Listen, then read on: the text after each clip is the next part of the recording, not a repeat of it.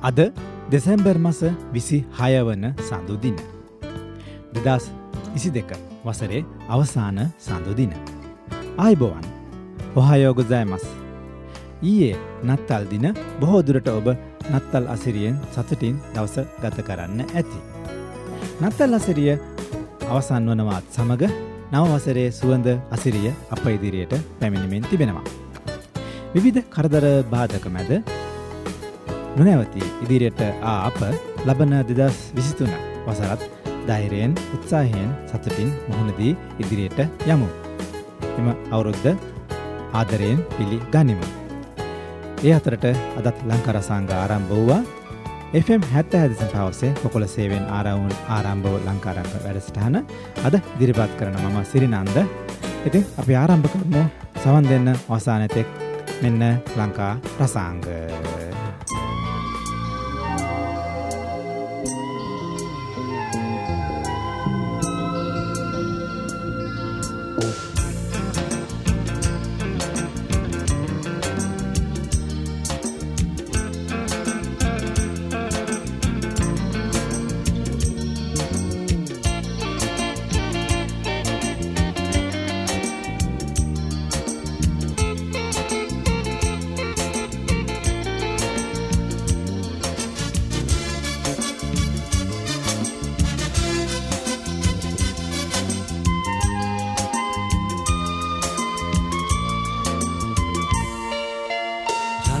මඩලින් සිහිලස අයදිනවා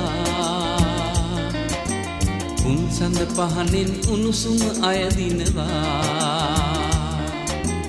ලෝකය බිහිවූදාසිත අරුමෙකි මිනිසා. ගිරිහිස ඉඳුවර සොයමින් ලතැවෙනවා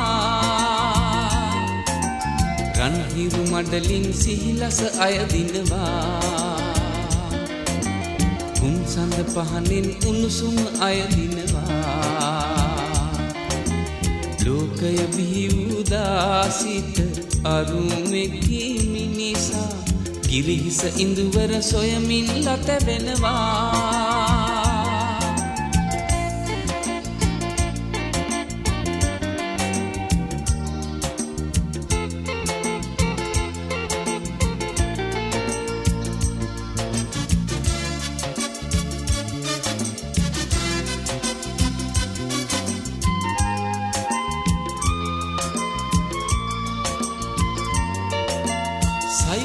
පැන්තොට සොයමින් ගැලපෙනවා කතරේ කෙම්බිම දකිමින් රැවටෙනවා.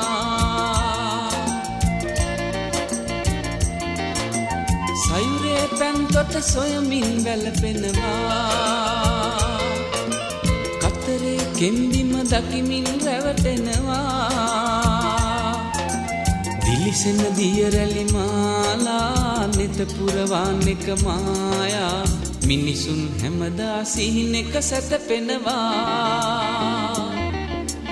රන්හිරු මඩලින් සිහිලස අයදිනවා උන්සඳ පහනෙන් උණුසුම අයදිනවා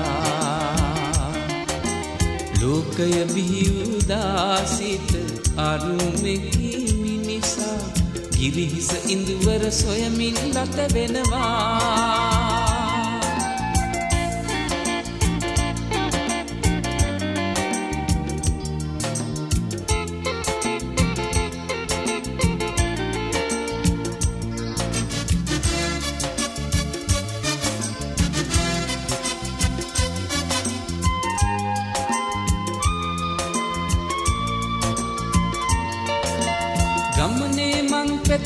දවසක නිම වෙනවා. ලදදේ කලකී දේහිත හඬවනවා.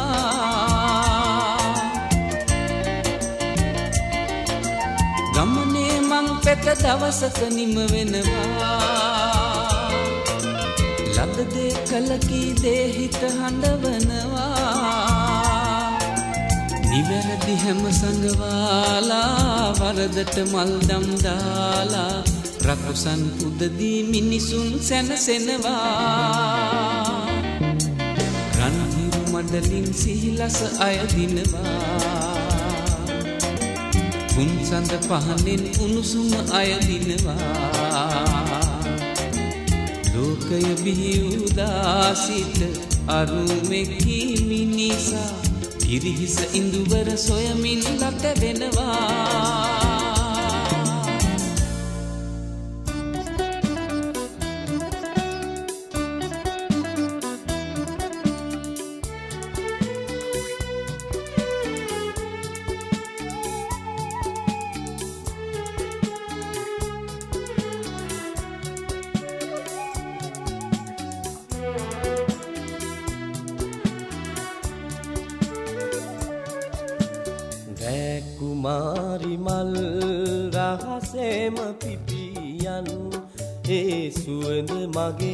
කවදාවත් ඈත් නොවියන්.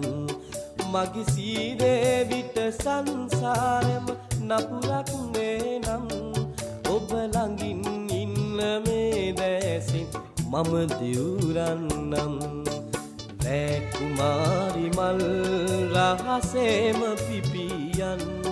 ඒ සුවඳ මගේ කවදාවත් ඈත් මගි සීදේ විට සංසාරෙම නපුරක් වේ නම් ඔබ ළඟින් ඉන්න මේ දැසින් මම දියුරන්නම්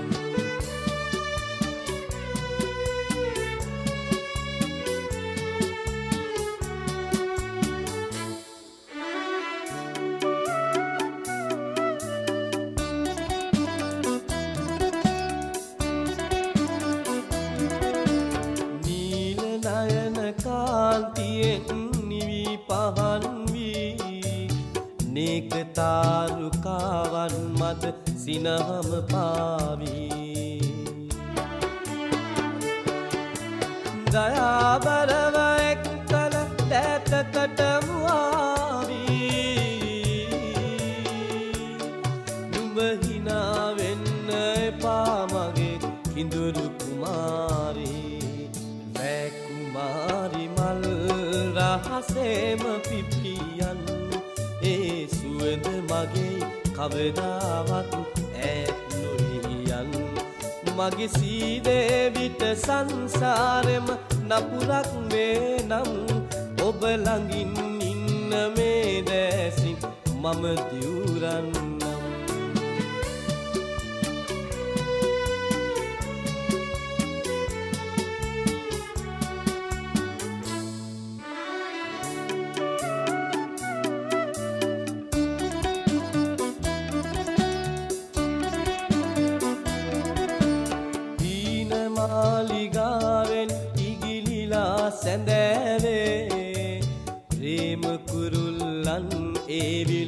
අපේ දිහාවේ. පිපුණු සුවඳ මලක් බොහොම මිලයි සෛලමේ නුඹ පරිස්සමින් ඉන්න මැනික මේ සිදාදියේ බැකුමාරි මල් රහසේම පිපියන්. ඒ සුවඳ මගේ කවදාවත් ඈත් නොවියන් මගේ සීදේ විට සංසාරෙම නපුරක් මේ නම් ඔබ ළඟින් ඉන්න මේ දැසින් මම තිවුරන්නම්